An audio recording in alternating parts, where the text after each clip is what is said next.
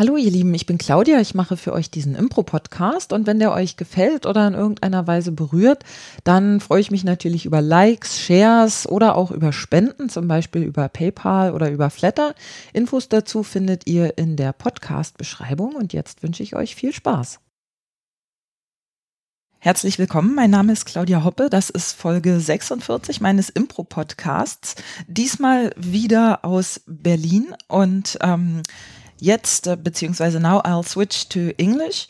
And uh, with me is the world famous Lee White. Hello, Lee. Hi, thank you. Uh, world famous. Yes, I think you are, aren't you? Um, there are different places in the world that I'm famous, I guess, in a sense, or at least I'm known. Okay, so what are those places, for example? well, uh, uh, well, mostly I've spent a lot, a lot, of time in Europe, of course, in Germany, uh, in Canada, a little bit in the U.S., and then uh, I've been to a few other places here and there throughout my travels. But I would say mostly I'm uh, European slash Canadian hmm. based. Mm. Okay, so you're traveling a lot, actually, aren't you? I travel uh, a lot. Yeah, I guess. I mean, it depends on what a lot is, but uh, more than most Germans. I've probably been to more German cities than most Deutsche Bahn uh, train engineers. Wow, cool. So, Lee, um, where are you from originally? Well, I'm from a little town called Winnipeg in a province called Manitoba in a country called Canada. It's right in the middle of uh, Canada uh, most Germans will say, is that on the east or the west? And then I say the middle, and they're very disappointed because they don't know anything in the middle of Canada because nobody does.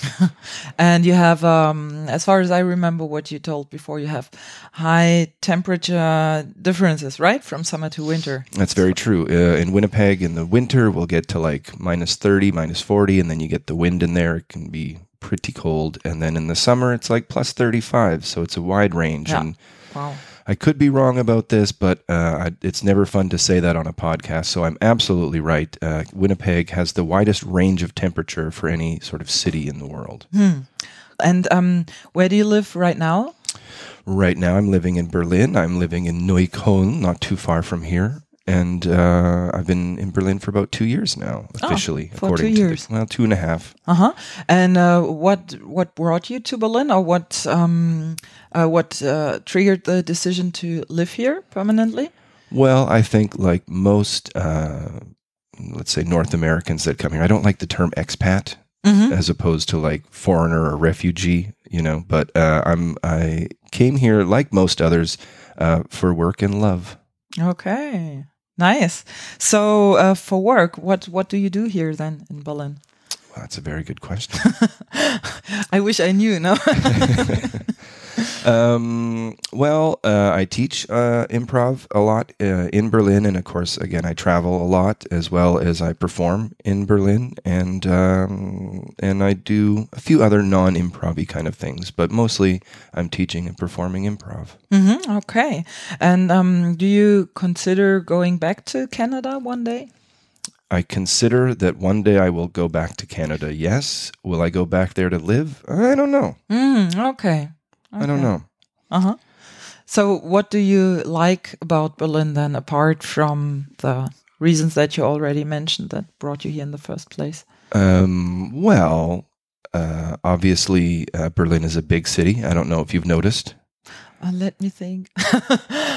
um, so, in the sense of just being a human and enjoying things like art and music and these kinds of things, uh, Berlin has so many options every night of the week. So, doesn't matter what kind of obscure kind of music you're into or weird kind of art, you can always kind of find a place where there's people that like that there. And I, I love that. Hmm. Growing up in Winnipeg, there was one cool record shop and there was one cool music club and there was one cool this. And so having options is really nice. And, hmm. and do you make use of these options a lot here in Berlin?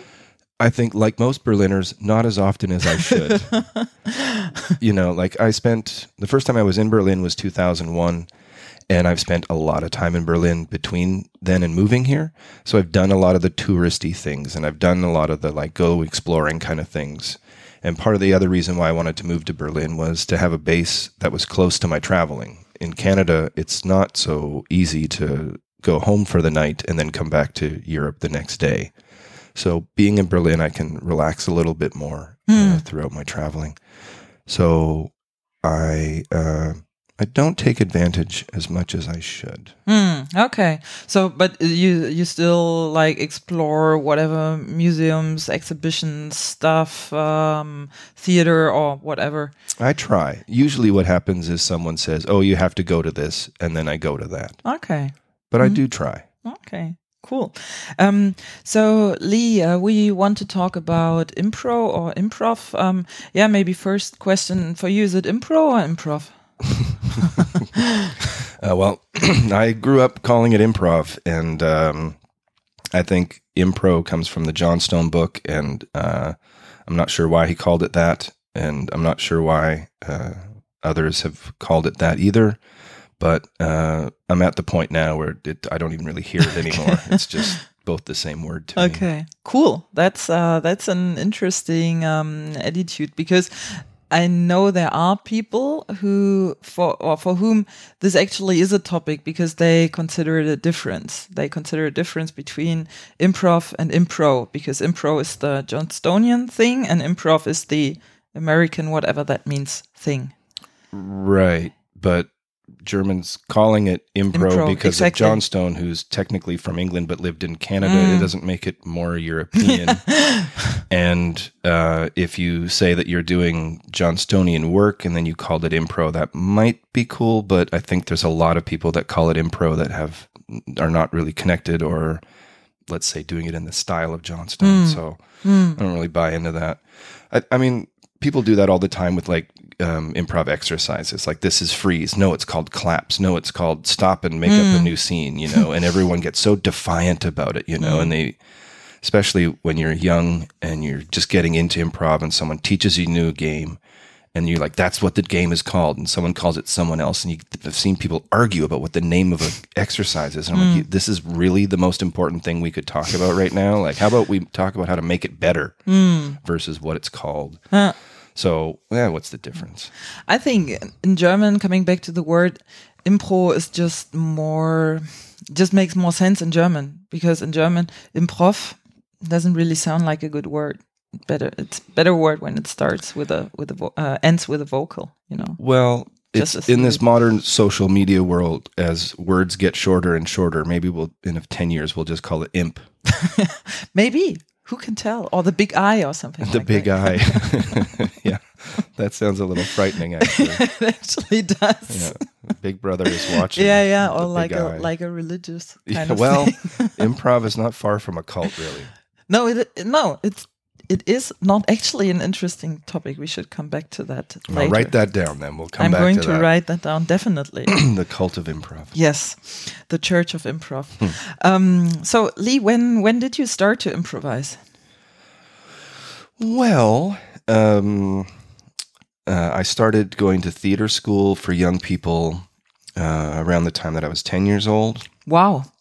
May I ask how old you are now? Or You may, Uh, but I as won't well? answer. Okay. No, uh, I'm 44. Uh huh.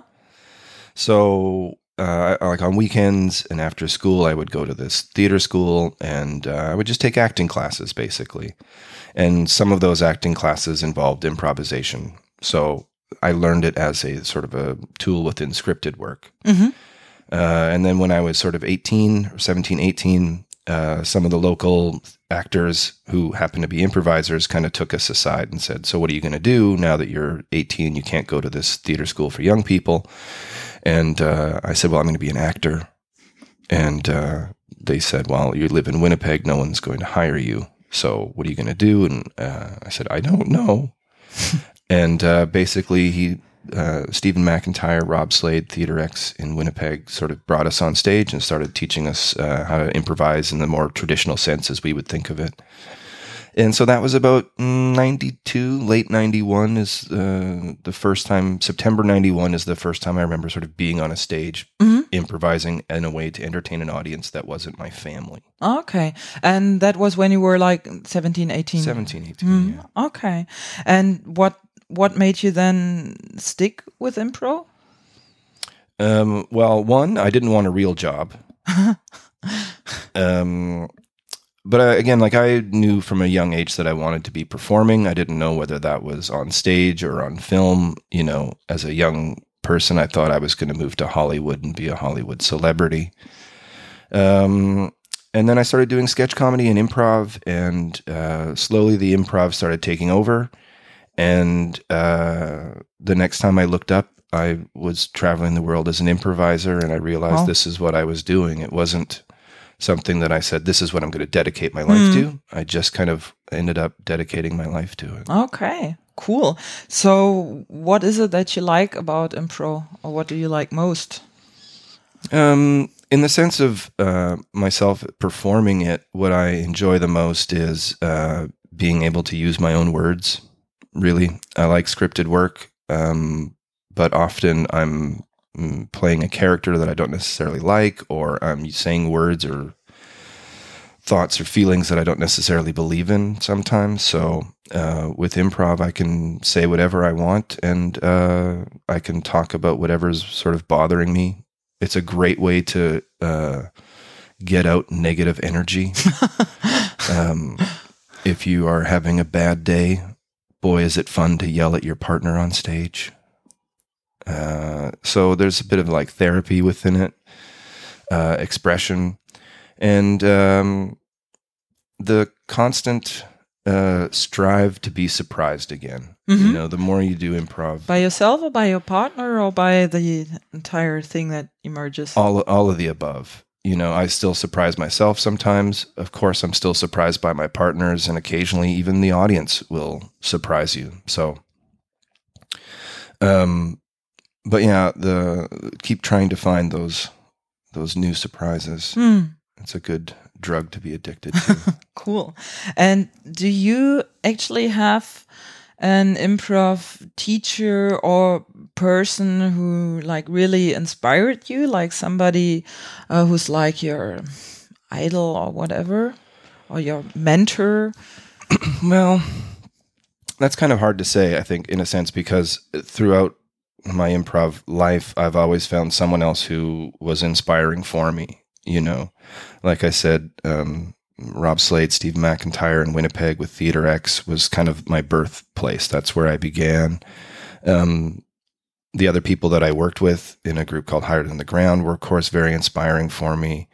Um, then when you start meeting people from other places, one of the first groups I saw was a group, uh, Atomic Improv, and it was the first time I'd seen a different style of improv other than Winnipeg improv. So that was like mind blowing for me. Um, but Edmonton and Rapid Fire Theater was a big influence on me. Um, and of course, Randy Dixon in Seattle um, was really the the guy to push me off into the long form world and to um, ask myself, uh, why am I doing this and what's the point of it? If it's just comedy based, are you going to be happy? Um, and then throughout my life, I keep meeting a lot of people uh, all over the world who inspire me. Jacob Banigan's a guy who constantly inspires me watching him perform. Um, uh, Maya in uh, Slovenia, the Narobov Collective was a huge influence on me. Theater in Bahnhof and in Graz.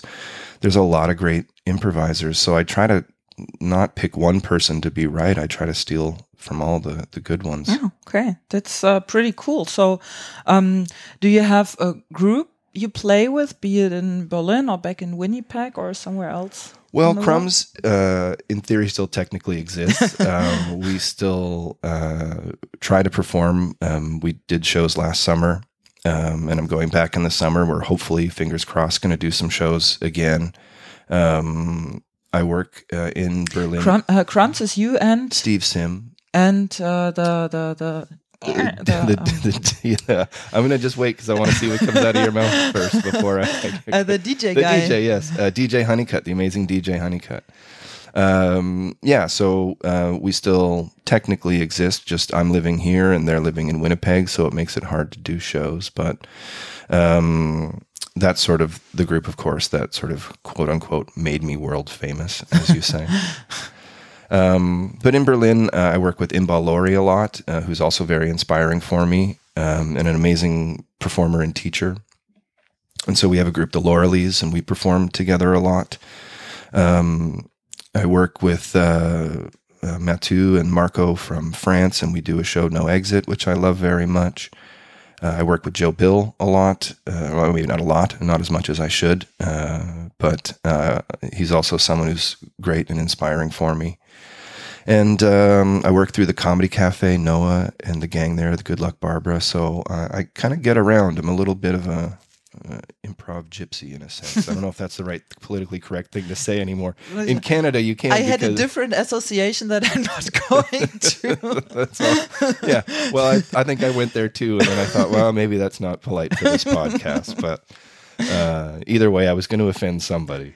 Um, let's um, let's not talk about it anymore. All right, let's not. Um, any any other projects you work on? I mean, those were quite a lot already. The Laurie Lease, the No Exit thing, Um, well, I was I've been doing um, some game show uh, work while I've been here, and of course uh, back home where I uh, have different shows where uh, there's sort of trivia and uh, games, like more like television game shows uh, and getting improvisers to either answer questions or play silly little uh, games. And uh, it's uh, sort of improvised in the sense that the uh, contestants slash comedians don't know what the answers are, so they're improvising. But it's a little less um, scene work now. Mm-hmm. I had it mixed before with scene work, but I couldn't really find the right mix of the two things. Um, but um, I know that other people have done it really well. Um, Instant Theater, Brianna uh, Rayner in Vancouver has done a great job with her uh, game show. I'm a little envious.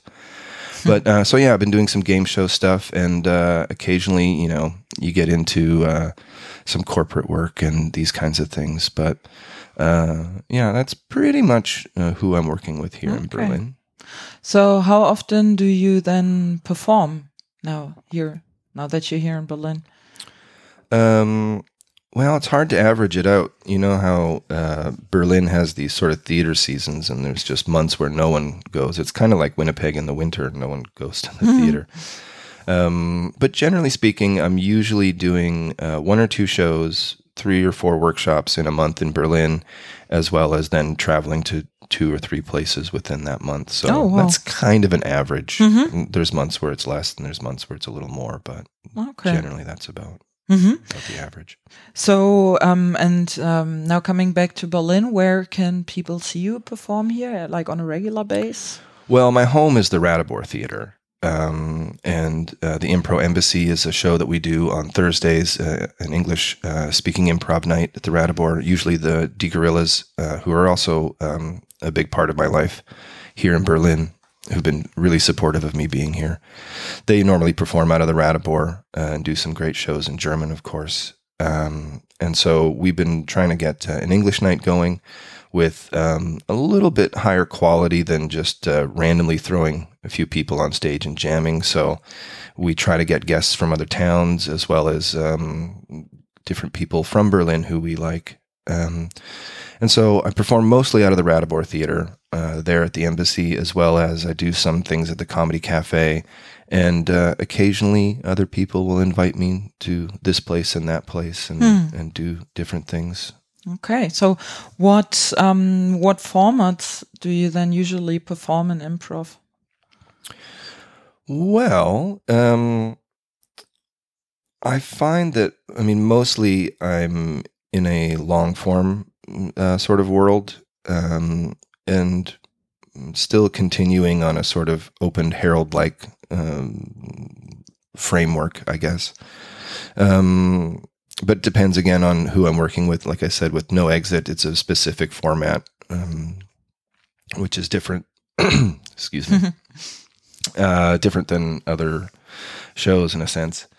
Um, but I, I, I find that I'm more uh, interested in um, the inspiration from the audience and how to tell the stories versus a specific structure.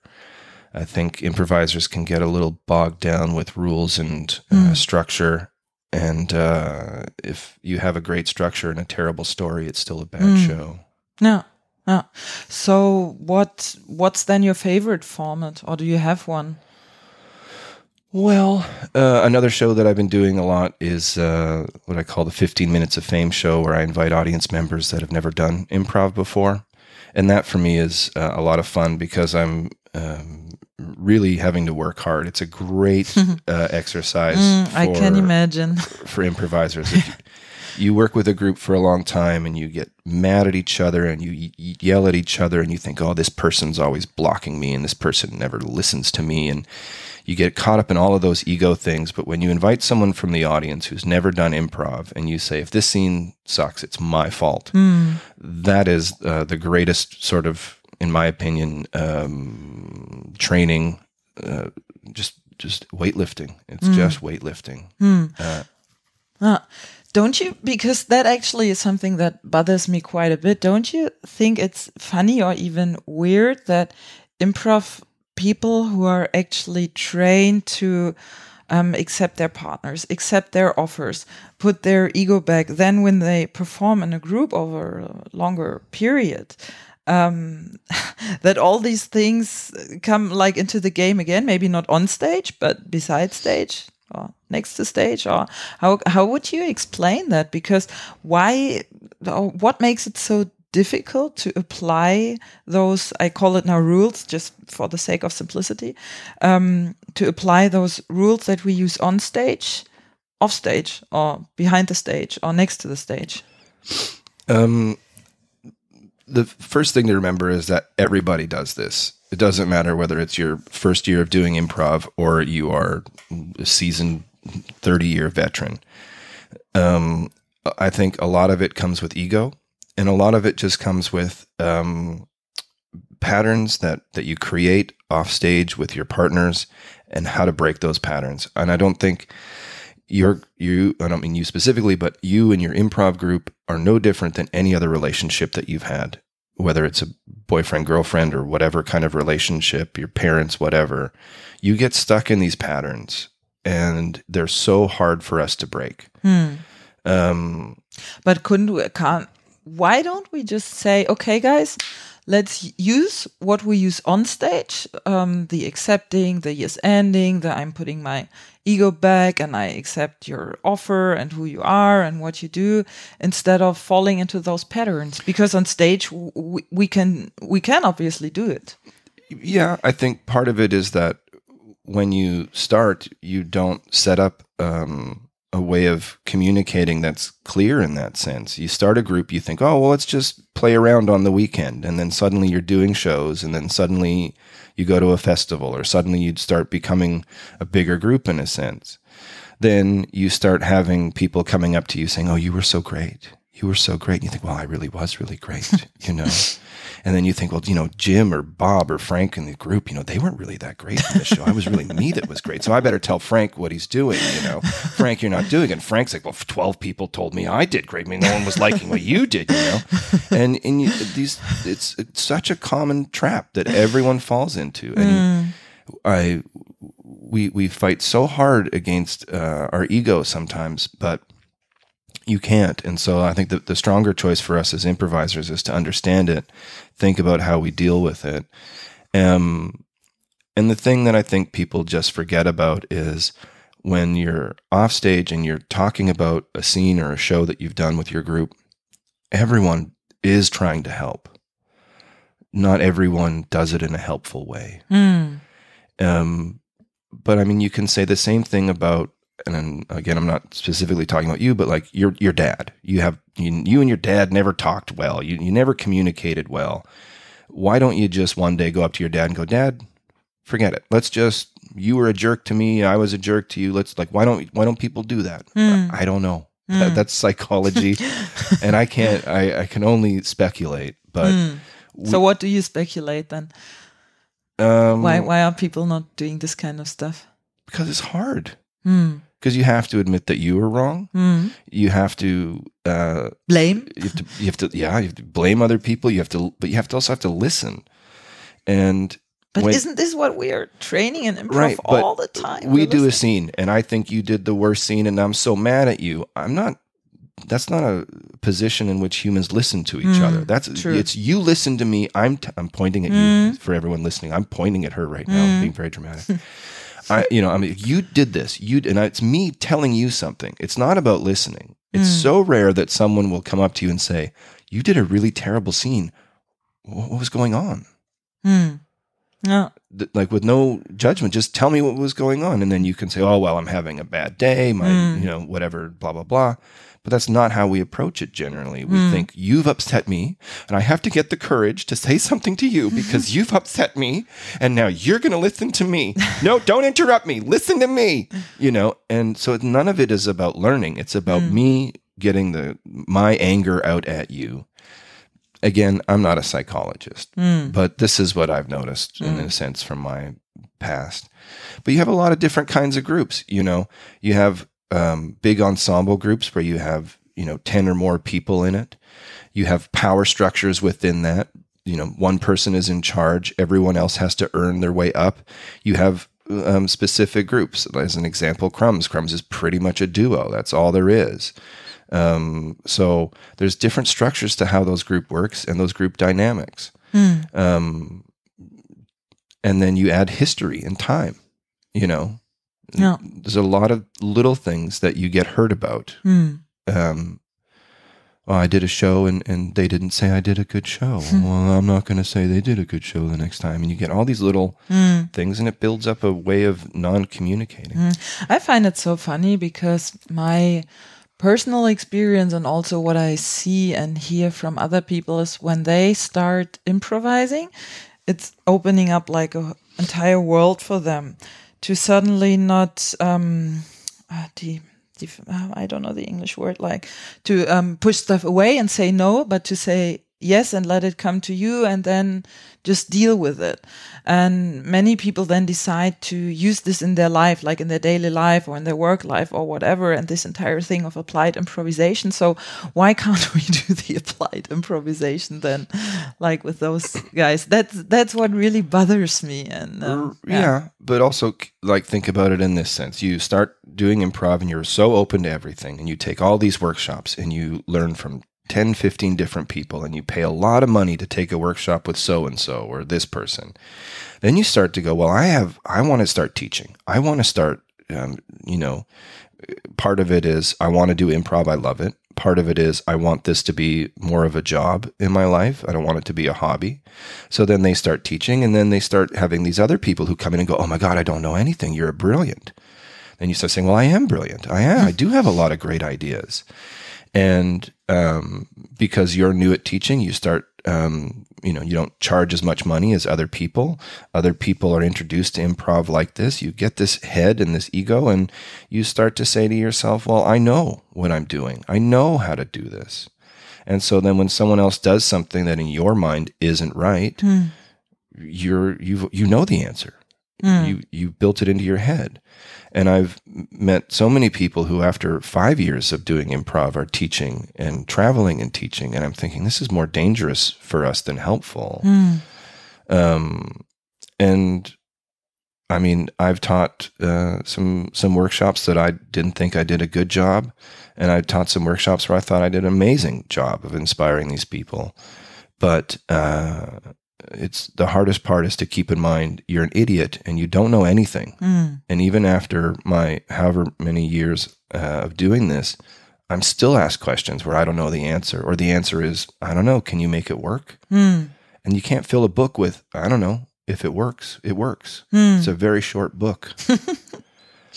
um, so there's all of these factors that add up to these egos that people, I think, uh, you know, struggle with. And again, group history. It's not just what happens on stage; it's what happens on yeah, yeah, definitely. Yeah, for sure. I mean, it's like I would say it's 80% what happens off stage and 20% what happens on stage. Or maybe 30 70, but um Yeah, but that's probably about the average time that you'd spend together. It's probably about, you know, 20, 15% of the time that you're on stage, you know, and then the rest is off stage, whether it's backstage or rehearsals or going Yeah. to a movie or whatever. Okay. Um, Lee, one more biographical question, and um, I have to ask this question. It actually was born by um, placed it with Randy Dixon first, and I asked him, "Did you ever have a proper job?" So you already mentioned this, but nevertheless, just for the sake of uh, uh, completeness. uh, then I'll, I'll have two answers for you. One, no, I've never really had a proper job, uh, but uh, yes, I have had other jobs. Like Um, what? What what did you do? Well, uh, I worked in a, a warehouse of a What is a warehouse? Lagerhaus in German, isn't it? Uh, yeah, I think Yeah, so. okay. Um, Basically, there was a store and they sold furniture and televisions Mm-hmm. and refrigerators. And when you bought one, I went into the back and I got a machine and I pulled the refrigerator out and I helped put it into someone's car. Okay. Uh, I worked for one summer as a like a games guy at a carnival. You know, like you throw darts at balloons or you pick a duck out of the water and you win prizes. uh, Okay. And there's rides and stuff. I did that for a summer. Um, I used to work in a retail store in Winnipeg uh, for a period of time, uh, and then I also the only sort of real proper job that I ever had was I uh, worked in daycares, kindergartens, and um, took care of kids with disabilities. Okay. For how long did you do this? Of what Um, period of time?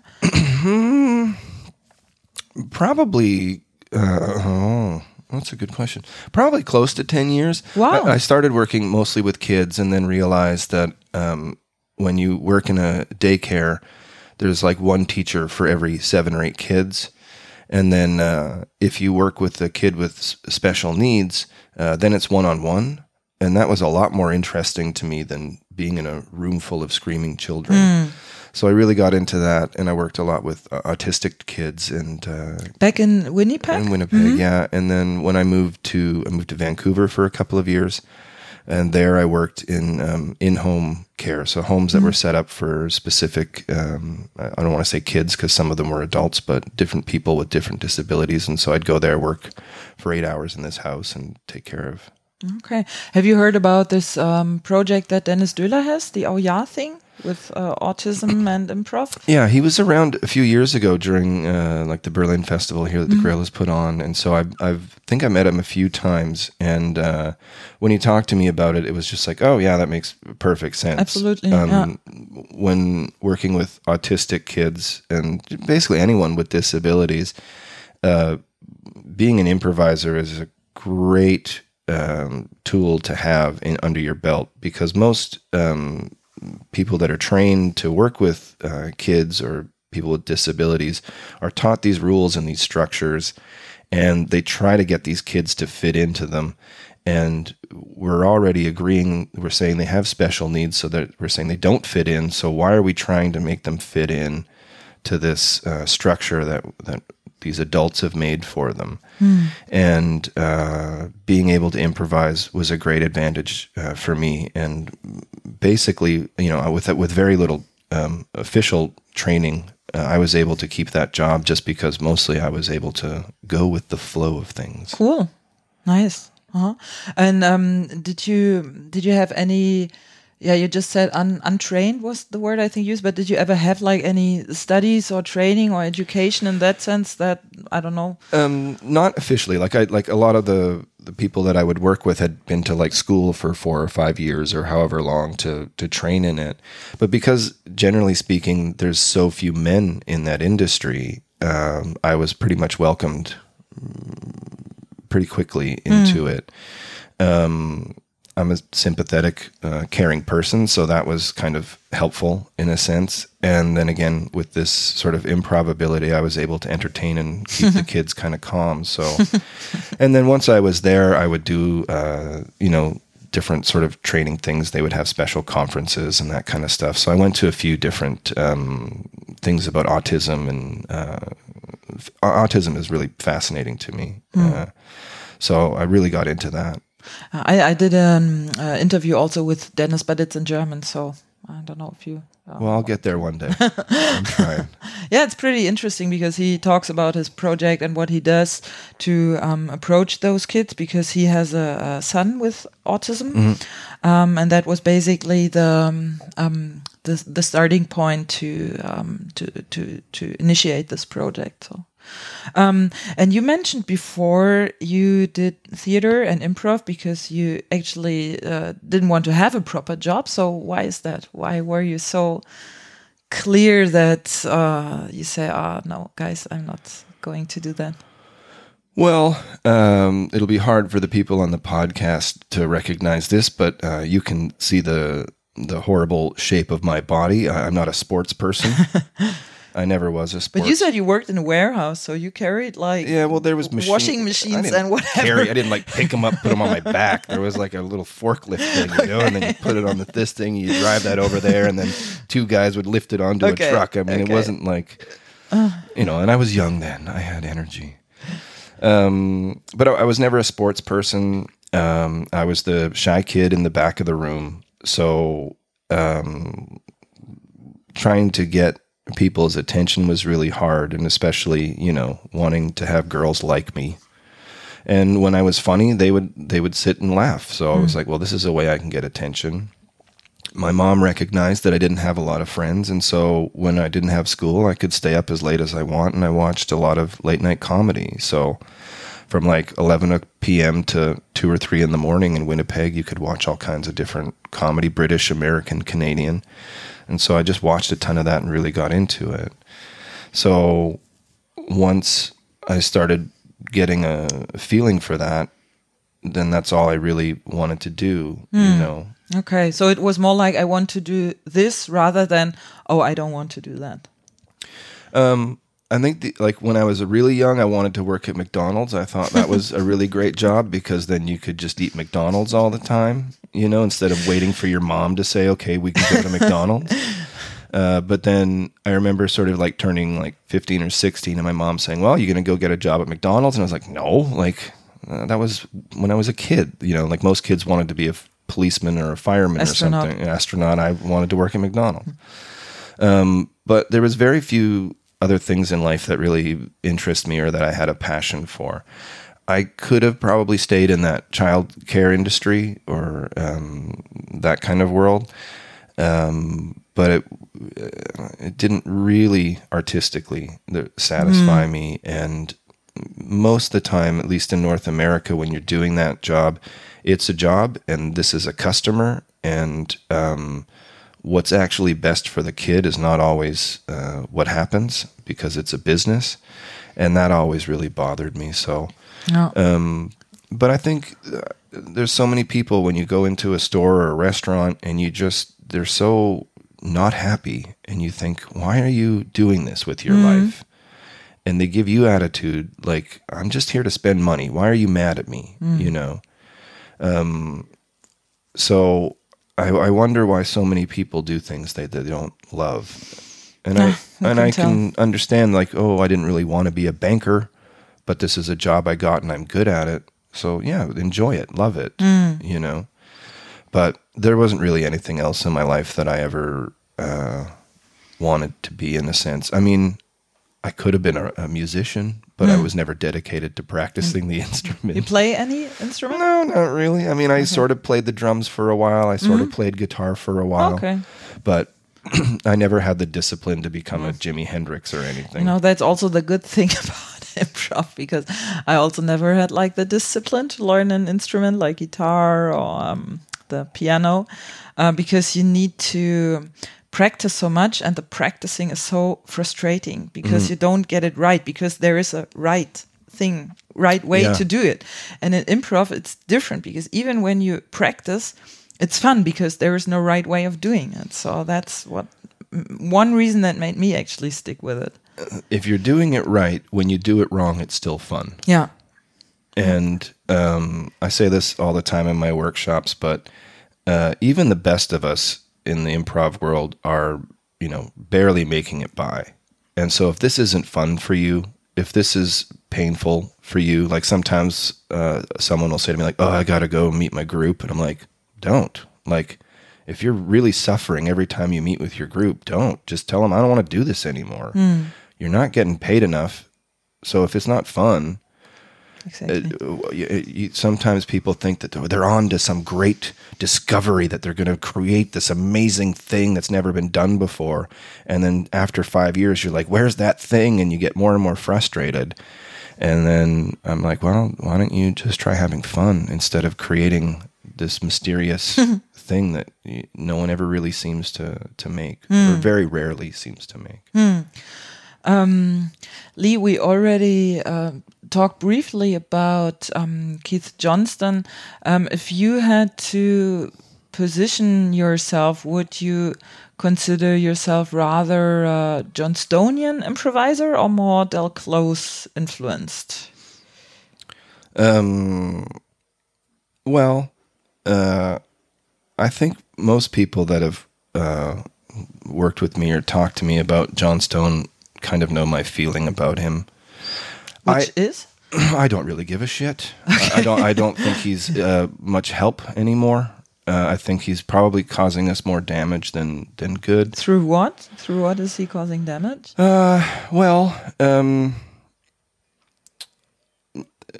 there are those who say that when he goes to do a workshop occasionally, as an example, um, he'll purposely do a bad workshop so that people stop making him a guru, or he'll uh, basically uh, not really enjoy the things that he's quote unquote created, which also I don't really believe that he created. But um, I I have met some great uh, teachers in my time.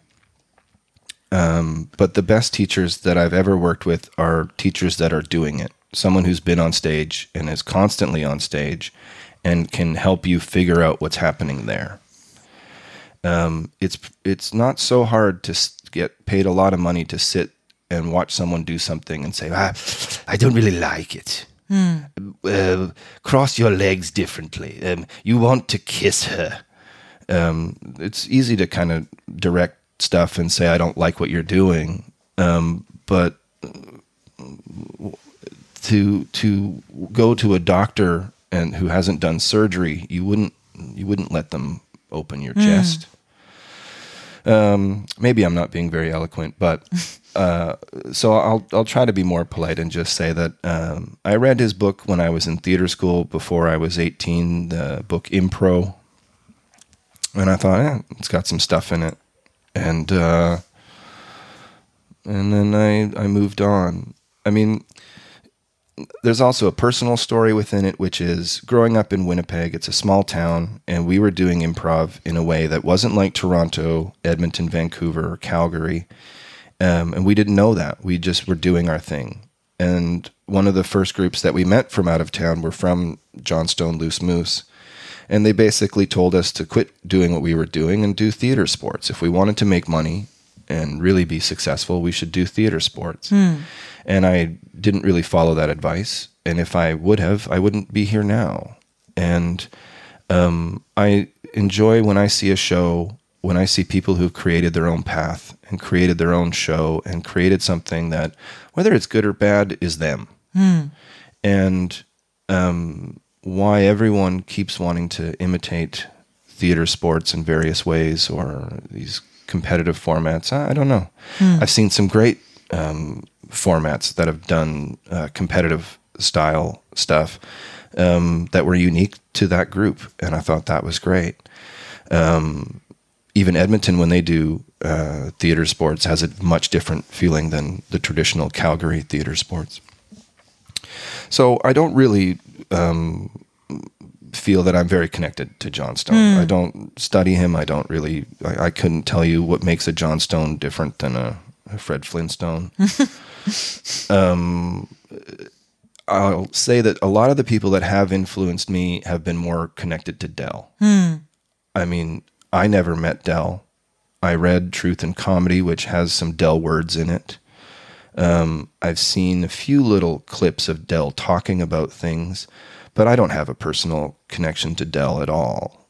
Um, so I don't really feel like I come from that school. Mm, okay. If there was one teacher that I had to say influenced and impacted me the most, it's probably Randy Dixon, okay. who, who again is probably more connected to Del than Keith, but I think he's connected to both in a sense. Hmm. Um, but really, um, I, I don't find that I'm connected to either school and I feel like I just talked a bunch of crap about Johnstone that wasn't wasn't very clear or precise. So before anyone wants to email me about that, I'll just say that uh, maybe I wasn't very clear. Um, but again, I think it's dangerous when you when you say any one teacher is the most important or this is one way to go and this is the way to do it. And I met a lot of people from Calgary who will to your face tell you that you're doing it wrong because it's not like Johnstone and, I, and I think that's absolutely uh, death deathly to improv and Uh, there's crushing to to the artistic side. there's obviously some kind of a need for a guru, although I think Keith very much uh, rejects that idea of being a guru. And my impression was that he actually doesn't like that people are quoting him like that, that this is his school and this is the way he teaches it. Right. Because he actually just wants to have fun. That's my impression then I have. uh, there's there's ways to combat that. um, there's bad ways. You can go the Kurt Cobain route, uh, which I wouldn't suggest for anyone, even Johnstone. Um, but there's ways to to make yourself uh, less gurued. Um, okay. And um, I'm not necessarily. I don't know that he has the best strategy for it Okay. but that's my opinion. I've had one workshop with him, and I've met him uh, one other time uh, in a sort of casual like setting.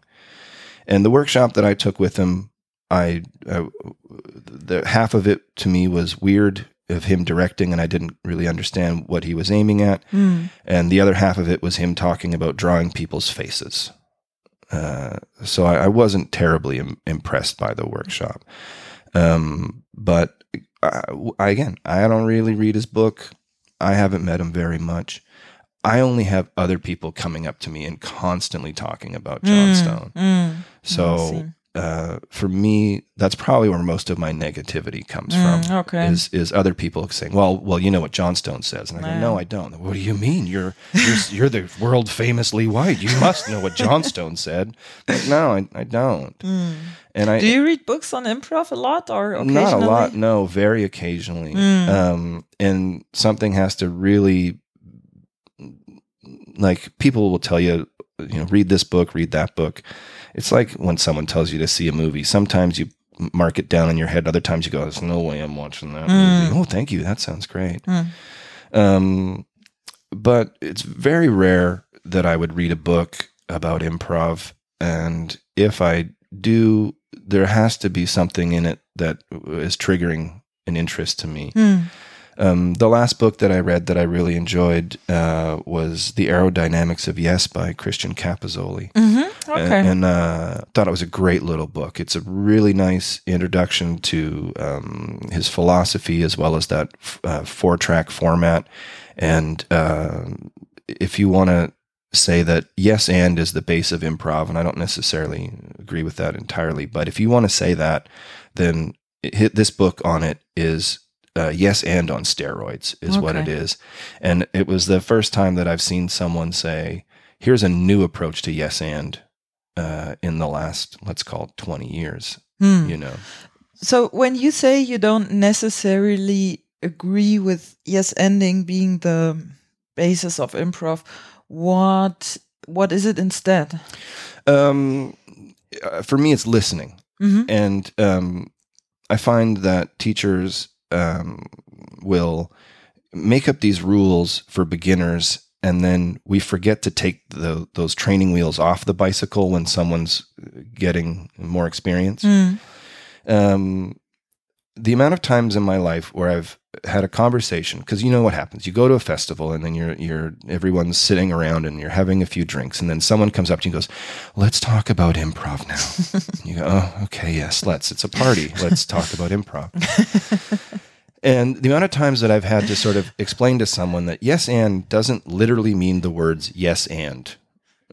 You know, the idea is my partner says something and I should accept that, listen to that and and move it forward. Now, does that always mean yes? The word yes? No. No, no, no. But I think that is clear, and I think that is I also clear I- to most people that I- yes doesn't literally mean yes. It can also mean no if if the scene is like that. if that's true, then why why do people say that there's blocking? one um one of my what is the word pupils trainees said and he was quoting keith johnstone blocking means that an offer is not given the possibility to be taken into the future, which is kind of a complex definition, Mm. but I think I know what he's up to. So blocking actually means if you if you just kill what was already there and it doesn't mean that not somebody cannot start again something or build even on that.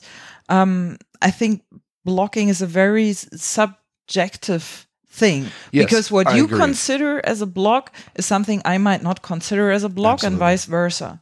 So, and every block can be like the term is reframed to be an offer. Um, but some, I think, and this is where the personal, the relationship level comes into the game because the blocking thing maybe happens more on a relationship than on a on a performance level. You know what I mean? I do. Um, I guess I have a, a different experience in a sense because again, there's times when I invite an audience member up on stage who doesn't know anything about improv, doesn't know anything about acting, doesn't know anything about a story, and uh, they will deny everything, block everything, quote unquote, block, say no to everything. Uh, I did a scene once um, with a kid. Uh, he was probably like 15, and he drives up into a car. I'm at a gas station, and I'm like, "So, do you want some gas?" And he's like, "For what?" And I'm like, "Your car." He's like, "I don't have a car." I'm like, "You, you just drove up in a car. I see your car." He's like, "No, I don't have a car." And he's giggling to himself. He thinks this is funny, but you can make that work. And so the block is your own uh, feeling that someone's not accepting. Yeah, that you. somebody's rejecting you exactly. And um, this idea, you know, if someone says to you on stage, uh, "Hey, let's go kill babies," uh, I think you should say no. I don't want to see. Yes, and let's eat them. Like I don't want to see that scene. Um, um, actually, maybe I would, but uh, once. So this idea of, of of yes and and I I feel that uh, just a little differently that there are people that take it a little too literally, um, and the accepting of an idea can, sometimes always doesn't look like it's being accepted. yeah, sometimes it could be just like smart assing. Kind of thing, Right. Well, If that word exists in English. there's this um, drive with improvisers that they want to do more serious improv and they want to do more dramatic improv. And if you want to create a story about uh, a couple and they're in an abusive relationship, they can't start the first five minutes of that scene saying yes and to everything and then suddenly become violent. Ah, I think they can say yes and they can say yes and to the abusive setting, I mean to the, the- the- men I being mean- abusive to the women or vice I mean versa. the I mean the literal yes Mhm. and the where like everything is nice and everything's Mhm. fine and then suddenly True. one character just Definitely. switches and Yeah. says now this is about Mhm. something else. But the yes ending in that context means something different from my point of view. It accepts, okay, we're in an abusive relationship. It accepts, okay, I'm the victim, you're Right. the um yeah, that's not exactly what I, I Mm. meant though. I'm, what I mean is that we have this non no conflict, uh, very polite, nice five minute beginning to a story hmm, where everything seems nice and there's nothing really happening, and then suddenly it switches to Mm. this um, violent, abusive, whatever kind of relationship. And so, for me, that in a storytelling sense, uh, I need clues within that first five minutes that things are going to turn bad. I want to sense the trouble coming, hmm. Yeah. um, and I also want to believe when a character makes that that switch. Um, and a lot of times I, I don't when I'm watching performers. Ah, have you seen what is really great, at least I think from um, Michael Wolf from the Gorillas? He has this uh, Fassbinder Mm, format, and that's really a tough one, I think. right. I did an interview with him as well, so the I think one thing to keep in mind is that I, I come from um, a storytelling background. So for me, the beginning, middle, and end, and the the story having a message or a thought or um, so, I'm not saying I do this every time. Yes, I um, I fail, but my drive is to always tell a story that teaches the audience something.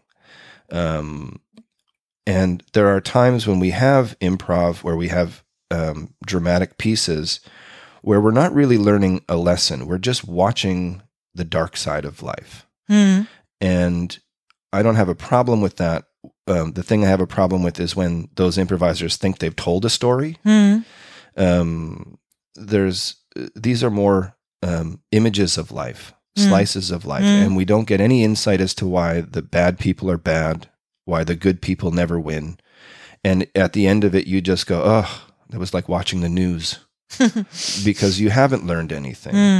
Hmm. And so for me, when I watch an, uh, an improv show, whether it's dramatic or funny, at the end of it, I want to go, you know what? That was a little bit like me, and I don't want to be like that anymore. Or Mm. this was like my my dad, and I want to fix that in my life. I, But- I Hmm. want to have some inspiration that that makes me go, oh, I, I, this is something I can change. Whether it's a big thing in life or just a tiny little detail Hmm. about something. I mean, this is a tough one because doesn't this get you into your head while performing? Like uh, always reflecting and judging, oh, what are we doing right now? And is it going into the right direction? And into what direction do I want it to go? Like these kind of things? It can. I think it's become sort of part of my nature in a sense, so I don't have to think about it too much. There are times when I walk off stage and I think, "Oh, I didn't I was not very successful at doing it today." And then there's other times when I think, "Oh, I wasn't very successful," and someone in the audience will come up to me and say, "Oh, you did it." And I'm like, "Oh, I did? Okay, I didn't even notice it." So, um, it's a tough balance as an improviser to have uh, goals, to have um, kind of uh, an aim to have, and to be open in every moment to tell the improvised story, but yet have a, goal for what it is you want to achieve on stage. And you, there's going to be again times when you're successful and times when you're not, but I think we should all be aiming at something. You know, when we when Crumbs first started, we were I was really beginning my vegetarian life, and so a lot of our uh, beginning shows had a lot to do with being vegetarian, and that was just something I believed in, and I still believe in it. Um, but it's not something that I'm as interested in expressing anymore, as it seems that half the planet is vegetarian, or they say, "Oh, I am vegetarian. I only eat meat twice a month," and it's like, "Well, then you're not really a vegetarian." Um, so in that sense, uh, I, I there was something I believed in, and I brought it into my storytelling. And I think that's an important thing for us as improvisers to have opinions and share them. Hmm. Oh, okay. So um, that um, matches quite nicely with um, topic that I want to bring up next, which is uh, your workshop. So, as far as I know, um, like the the focus in your workshops, the the topics that you focus on most are um, storytelling, as you already mentioned, and um, status and character. So, how do you see these interlinked with each other? Or would, uh, do you agree with that, or is there something I, I missed, or do you think you have more focus points that you concentrate on right now? Uh, I'll say yes, I have some other things that I'm focusing on, but generally speaking, I would say where my expertise or whatever you want to say uh, lies is in storytelling and character work. I think status is a part of character work. And I also think that if you have two good characters, the story writes itself. So I think character and storytelling are kind of the same thing in a, in a lot of I ways. Um, and I think, I like interlink because the characters make the story. right. Or the story actually is about the characters and not about like, oh, we go shopping or we go vacuum cleaning or whatever. Yeah, when you have a character, there's some simple, obvious choices. When you see who this character is, oh, it's this kind of person. Here's some strengths and weaknesses that that character has. Then it's pretty clear what their journey needs to be. Once you see a character's weakness, well, we know that that's what the story is about. It's solving that weakness. Um, and so by knowing who the character is, the story writes itself. And but we as improvisers have to be aware of all of our storytelling options, which is basically studying stories. You know, um, I get into a few arguments sometimes with with my girlfriend about, well, why are you watching this really crappy television show? Mm-hmm. and I'm like, it's actually important because this is another way of telling stories, mm. and I want as much influence as I can for different storytelling. Mm, Like what crappy television show? Like some. Well, when I used to, look, we used to tour for like three months you know, in Europe. So every three days, another town. So travel workshop show, travel workshop show. And I'd do that for three months. And I'd get home and I would just watch like, you know, three episodes of Friends in a mm. row. And I hate Friends. I don't, but part of it was just hearing English again. Part of it was just getting back into like, here's some new storytelling things because I don't watch Friends. Uh, you know, but there's a lot of great bad shows. Uh, I'll give a shout out to my buddy Paul Anthony and the original Full House. That it was uh, it's a terrible show, poorly acted, um, but in the sense of storytelling, they hit so many classic cliche um, sitcom story structure that yes, you can say, well, it's not very funny and it's not very this, but as far as the storytelling goes, it's classic. It's absolutely a classic uh, American sitcom um, with a few twists, but uh, generally speaking. And so that's really what I'm looking for. When I go to a movie, I can go and watch a crappy movie. I don't enjoy it, but I can at least go, well, here's what I like about what they did in the story. I might say, oh, I wish they went this way or that way. But then that only makes me understand what I want to do in stories more. Hmm. Um, so storytelling is about studying stories, understanding stories, and that goes back to ancient myths. I hmm. think it goes back to ancient Sumeria or wherever, you know, like when the first recorded stories that we have, they're not that different than the stories we have today. Hmm. And I think our human brain has either evolved or however you want to call it to understand stories in a certain way. Hmm, so, I mean, from my point of view, and that might be pretty, um, pretty simple-minded, but it's usually about a character growing up or maturing, like overcoming these weaknesses, as you hmm. mentioned before. Yeah, I think all stories are about a character struggling and suffering to get their their dream, hmm. and their dream might change somewhere in it. Um, but essentially, if a character isn't struggling and suffering, uh, it's not a very interesting story. I, I say this in workshops all the time. Unless you have the slice of life formats where you don't have like this storyline, right? Right. But uh, in a slice of life story, no one wants to see a story about a person who is born into a very wealthy family and is very good looking. Uh, they go through school very easily. they marry a very beautiful person who's very rich, and the two of them uh, have a couple of babies and live happily ever after. Like, no one wants that. It, it- you can still say, well, it's a slice of life. It happens. But no one's interested in it. If we see a slice of life, we want it to be dark and bad, and and someone gets hurt, and someone is mean and awful. Um, And get punished or not. right. Well, in it's in the slice of life, they often don't get punished. And this is another um, topic altogether: is how improvisers are terrible at tragedy, um, great at comedy, terrible at tragedy. Um, because again, someone has to get punished. You have to learn a lesson for a tragedy. Um, but getting back to what your original question was, yeah, I would say, yeah, storytelling and character is, is a lot of my main focus. I've also been focusing a lot on conflict uh, in stories right now, um, starting scenes with conflict. And when I say conflict, I mean two characters that are having uh, struggle. They're not uh, smooth, happy people from the beginning, not necessarily the conflict of the overall story but how characters should have some conflict. And uh, the classic example I love to give is Luke Skywalker and Han Solo at the beginning of Star Wars, the greatest movie ever made. um, they don't they don't really get along. They both uh, have similar goals in a sense, but their morals and their viewpoints are not the same, and they're really in some ways very opposite characters. But yet they get along. They both don't want the Empire to win they both want to save their butts and get off the Death Star. They just disagree about how to do it.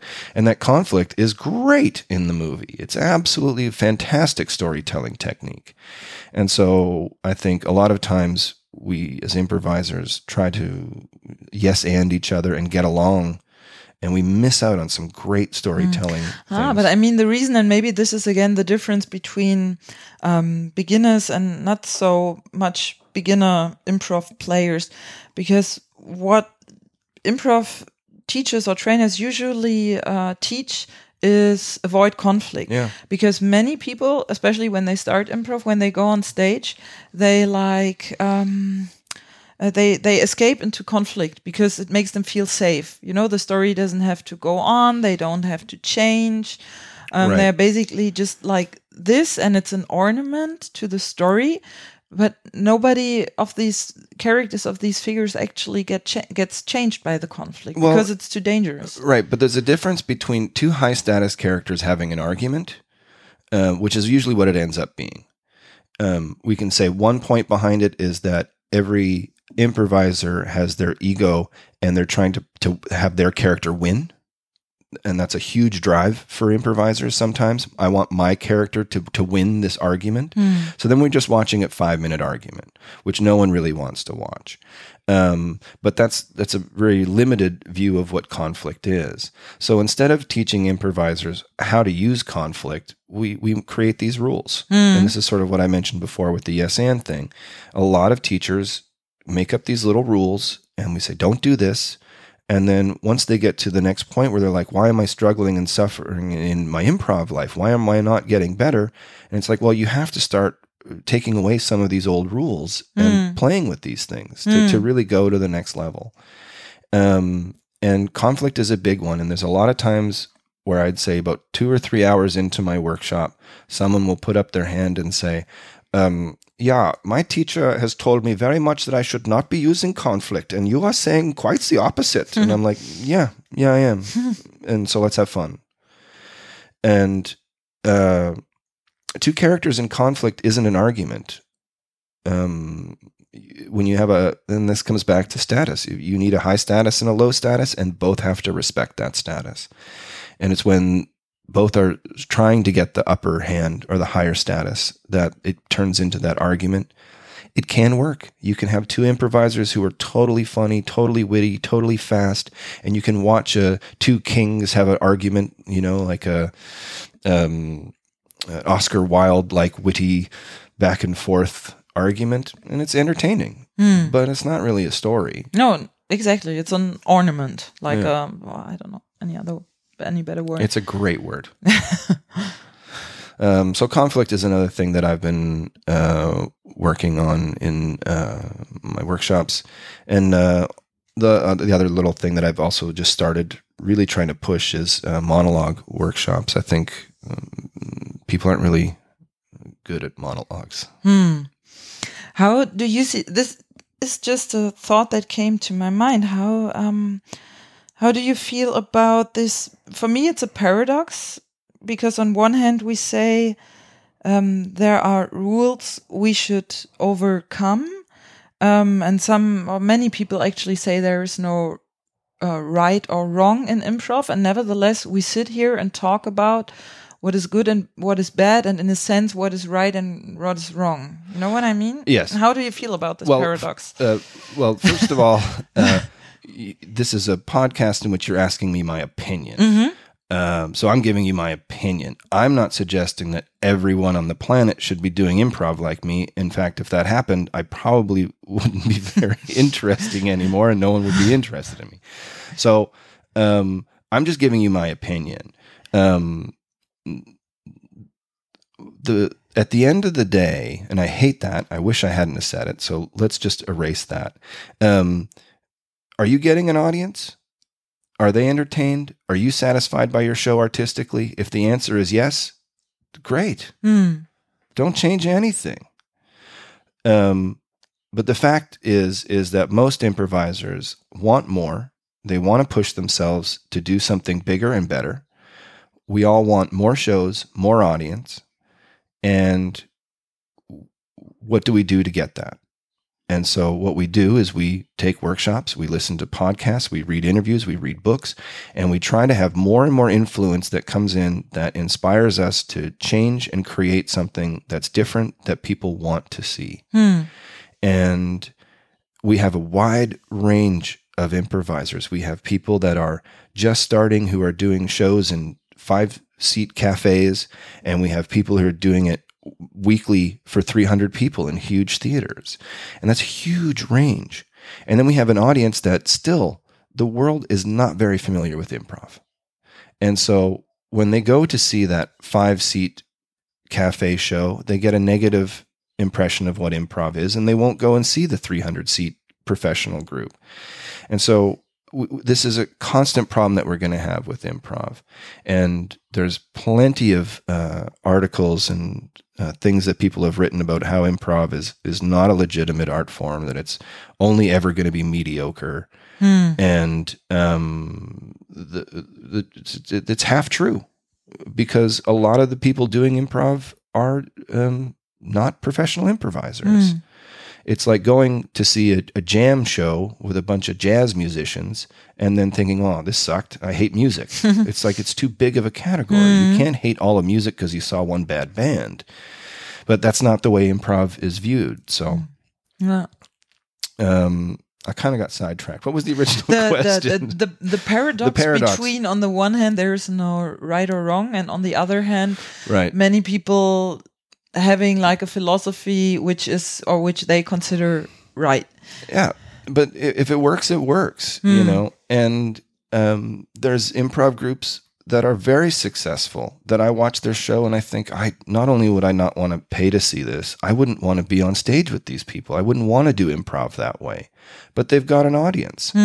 Um, uh, there are a lot of people who artistically I disagree with, not just in improv. There's bands I don't like. There's art I don't like.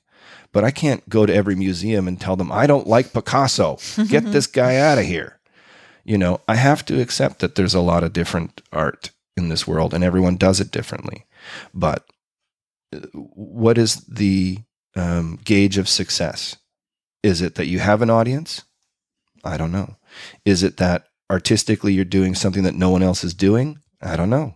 You're not getting an audience, blah, blah, blah. So, yes, it's a paradox, but um, I'll give you another great example. Uh, one of my favorite improvisers on the planet who doesn't really improvise anymore was a guy named Aaron Salazar out of Vancouver. And he broke every improv rule. Like he, there was no yes and, there was no nothing. Uh, and he would, I would do a scene with him and, and, uh, my favorite scene is he would, he would say, Maria, bring me a teapot. And I'd go off stage and I'd come back and not that teapot. And I'd go off stage, I'd come back with another teapot. No, Maria, not that teapot. And this went on for like five minutes where the only things he said was, Maria, bring me the teapot. And I'd go off stage and I'd come back, no, not that teapot. And then at some point, like I'm obvious, like this is going on too long. Even the audience is a little like, what's happening here? Mm-hmm. And then finally he says, Maria, I want a divorce. The lights go down, the audience freaks out. Mm. You can't teach that to beginner improvisers. It was the way that he did it. It was the way that his his personality, his character, his his um, his energy. He made that work. You, there, everything about it was totally wrong by every textbook of improv. Um, but it's still one of my favorite scenes of all time. You know, so that that paradox basically comes down to you know, does it work? And wh- how do we gauge what was working? Mm, but then if you if you argue like that, um, you can basically do theater, sports, and take the most stupid suggestions ever and enhance it with a couple of sex jokes, and then you have big audience. But is that successful or not? It is. So, you know, there you go. Some people like Nickelback. I don't know why. Some people like Celine Dion. And I'm only going to mention Canadian bands. Uh, some people uh, like things that you don't like, you know, um, whether it's, mm, you know, you know, look, Harry Potter puts out a movie. There's lineups around the block. F- French uh, man makes a black and white avant-garde film of two men smoking and eating a baguette for 20 minutes, and no one wants to see it. But one doesn't. Unless it's maybe Joe Bill and Philippe. maybe. Uh, but again, like, are we saying artistically one is more successful? Financially, one is more successful? What do you want to be known as? What do you want to be seen as? Um, I am lucky in that when Crumbs started, we were just doing what we wanted to do, and it turned out that other people were interested. Hmm. When did you start with the crumbs, actually? Um, technically like 97, 90, Oh, okay. 98 Mhm. in there. Um, and again, we were doing our own thing. Um, we weren't trying to imitate other people.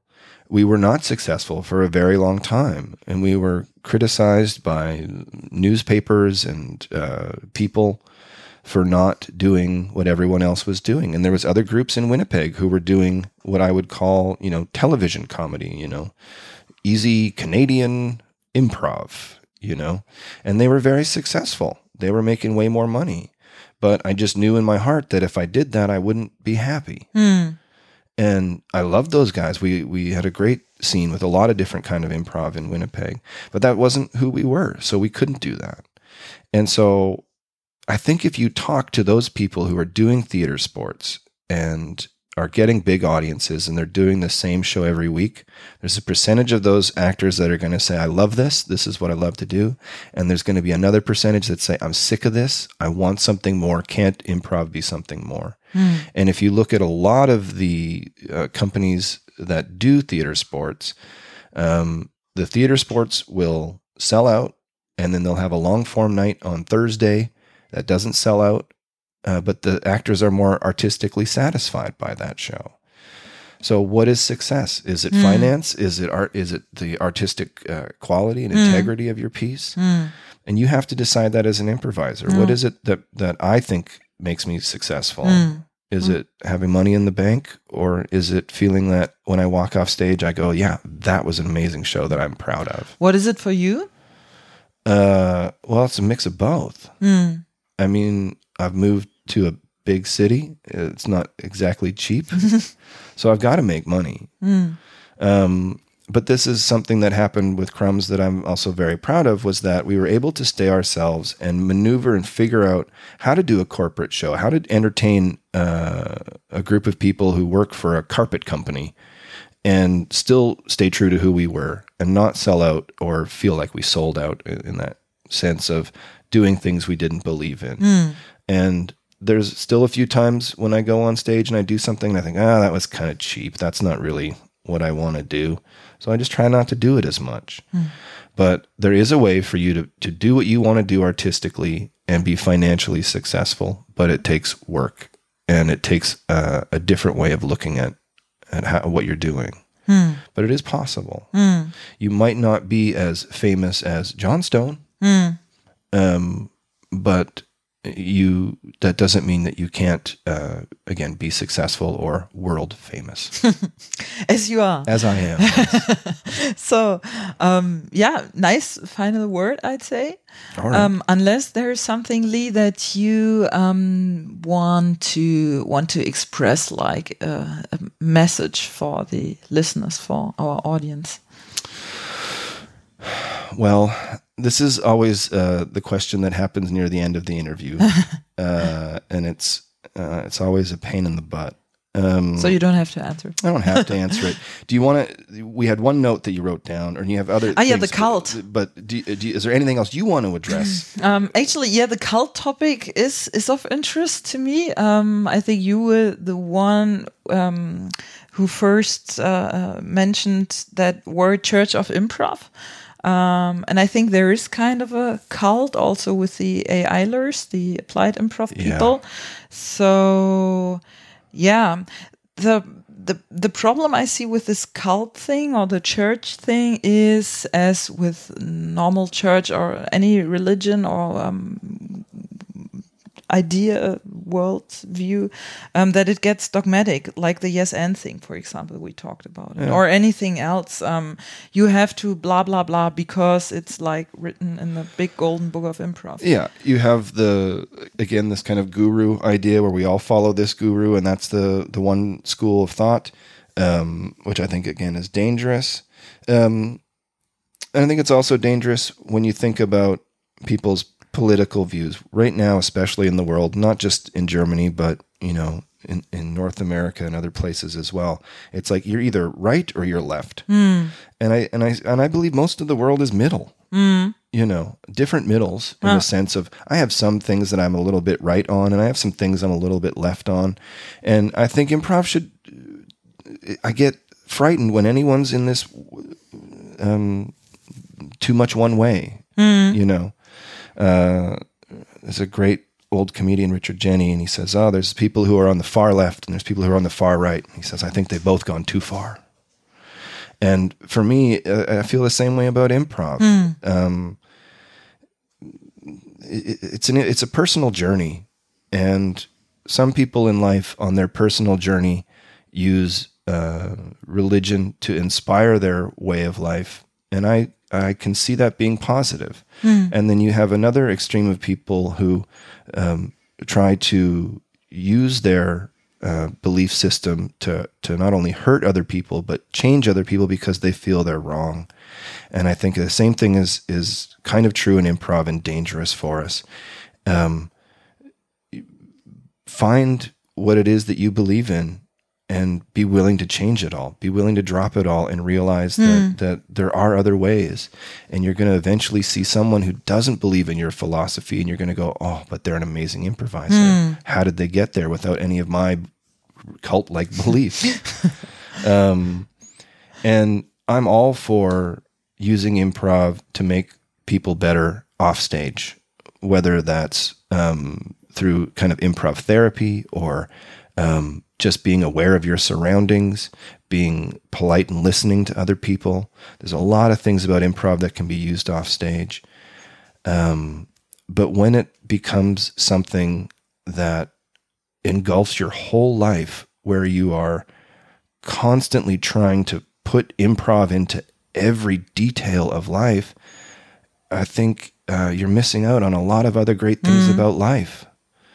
Um, and I, to be honest, I think a lot of people who are constantly working in that uh, kind of world of using improv for everything uh, essentially are just trying to find jobs where they don't have to have real jobs. So they just want to do improv, and they may or may not be successful as a improv performer.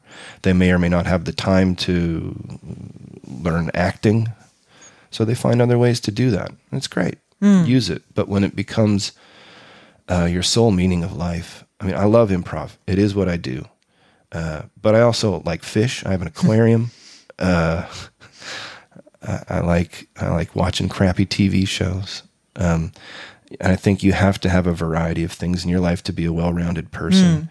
And when I meet people who all they can talk about is improv, I really feel more sad for them than than happy. I love that they're inspired, and I love this art form very much.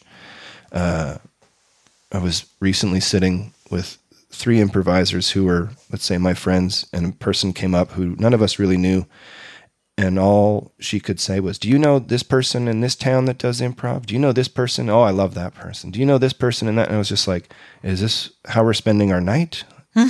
Is just talking about who we know and hmm. saying they're nice?" Like, why don't we talk about life or anything else? Hmm. Make some jokes, have fun. No. Um, and so I, I worry when improv takes over in that cult setting. Yeah, I agree. Um, the funny thing is, sometimes you don't realize it because the idea for me behind improv is actually the opposite of a of a cult. Um, um, Jill Burnett said this that um, uh, improv should feel naughty, and I think it should, and it has this anarchistic kind of thing that comes with it, at least in my point of view. And nevertheless, if um, uh, like in my case, it was so like it hit- hit me so hard this um, this learning that oh everything changes if I just say yes, and then you realize this is so great, and then you you have these phases like you mentioned, you have these phases. Oh, this is so great. I have to uh, missionate. Is that the word? Like if you want to make others believe what you believe, mission, missionary mm, thing, whatever. Okay, I think I know what you're trying to yeah, say. Yes. but what is it in English? Uh, well, a, a missionary would be like a person that goes to another place and says, "Jesus is exactly, the best," or exactly. whatever. And right, and, and yeah. then you try this and make everybody, but you have to see it is right. Can't you see it? You know, like this kind of thing. And then at some point you think more like, um, uh, like with a religion kind of thing. Do you know this comparison between religion and a penis? no, but I'm very curious. so let me think if I get it together. So religion is like a it uh, is like a penis. It's okay to have one, um, but you shouldn't put it out in public. You shouldn't put it out in front of children. Um, you shouldn't think with it, and you shouldn't uh, use it as a basis for your decisions. And you shouldn't force it upon others. All right. Okay. There's a lot of. I was expecting one thing, but there was actually quite a few. Uh, and occasionally, you should trim it uh, from hair. Ah, yeah, maybe you should. You keep it looking nice, even if no one's going to see it. eh, makes makes you feel good. Um, Nevertheless, coming back, I mean, Yeah. you know, uh, just to, to finish that thought, so you have this phase, okay, I'm going to now um, force it upon others and be the missionary for the Church of Improv, and then you have this um, this learning, like, ah, it's like with religion, you shouldn't force it upon others, but I can do it nevertheless, you know. But then mm, for me, it was like you always have this, okay, like this. Um, this uh, systemic system as um, systemic point of view if i'm going to change the system is going to change so as if you could like force the change but that's hmm, different kind of thing. So you think okay i'm going to change and then everything else is going to change sooner or later too. But it's not going to happen i can tell you. I've tried it. Um, it maybe it changes but it doesn't change in the way you might want it because you can't predict it and you can't control it. So you can still be like responsible like how am i going to behave but it's not something that you can Yeah. anyway anyhow steer or something like that. Um, some people say that uh, the Beatles were the greatest uh, rock and roll band of all time, and uh, there was a member of the Beatles uh, whose name was uh, John Lennon, and uh, uh, he at some point kind of got really kind of like what I'll just call hippie, and was really talking a lot about love and imagine all the people and everything. And this song is world famous. Like we could argue that there's probably no other, you know, musician that's more sort of world famous than like the Beatles and John Lennon. And uh, he there's still nuclear bombs. There's still war. There is still hatred, racism, and violence all over the world. John Lennon himself couldn't stop it. Uh, so we as improvisers, uh, we, we're not going to change the world. We can influence it, and we can say that John Lennon did a lot of great things to help change people's minds about things at a time when it was needed. And in a way, he made the world a better place, but he didn't change it in such a way that suddenly everything was just perfect. And that's not the way the world works. But we as improvisers, we can take that as a great lesson to say that our shows should uh, help an audience. We should inspire the audience to want to change and to make the world a better place.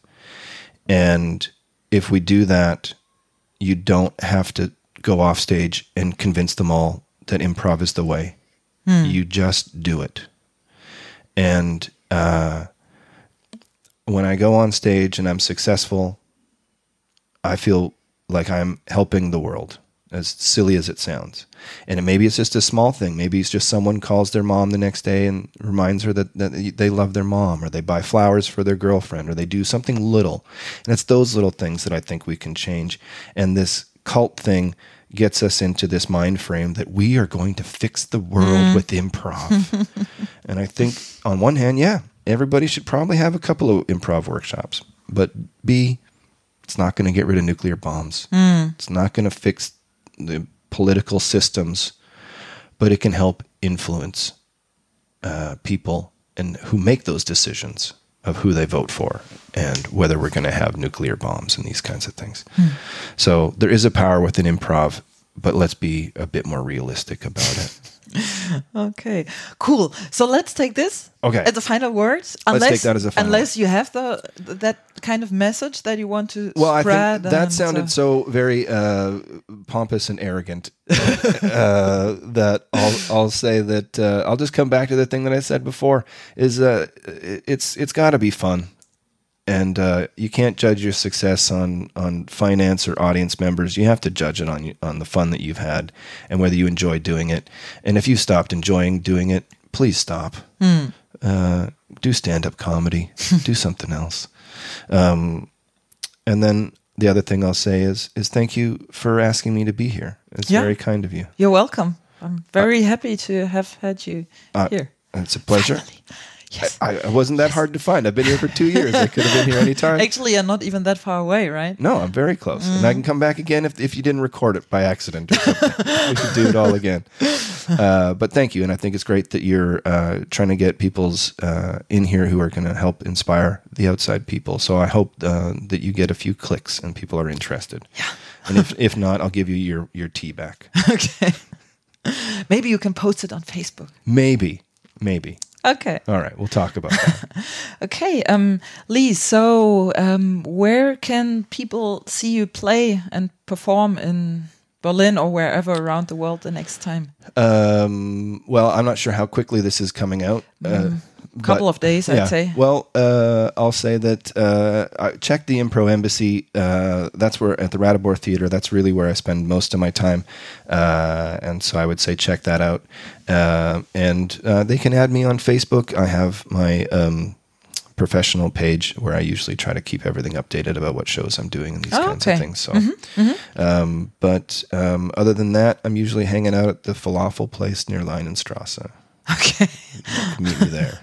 Uh-huh. Uh, you have to let me know which one you go to because I think I don't know that one. Uh, it's probably my favorite falafel in town. Okay. Yeah. Uh-huh. Nice.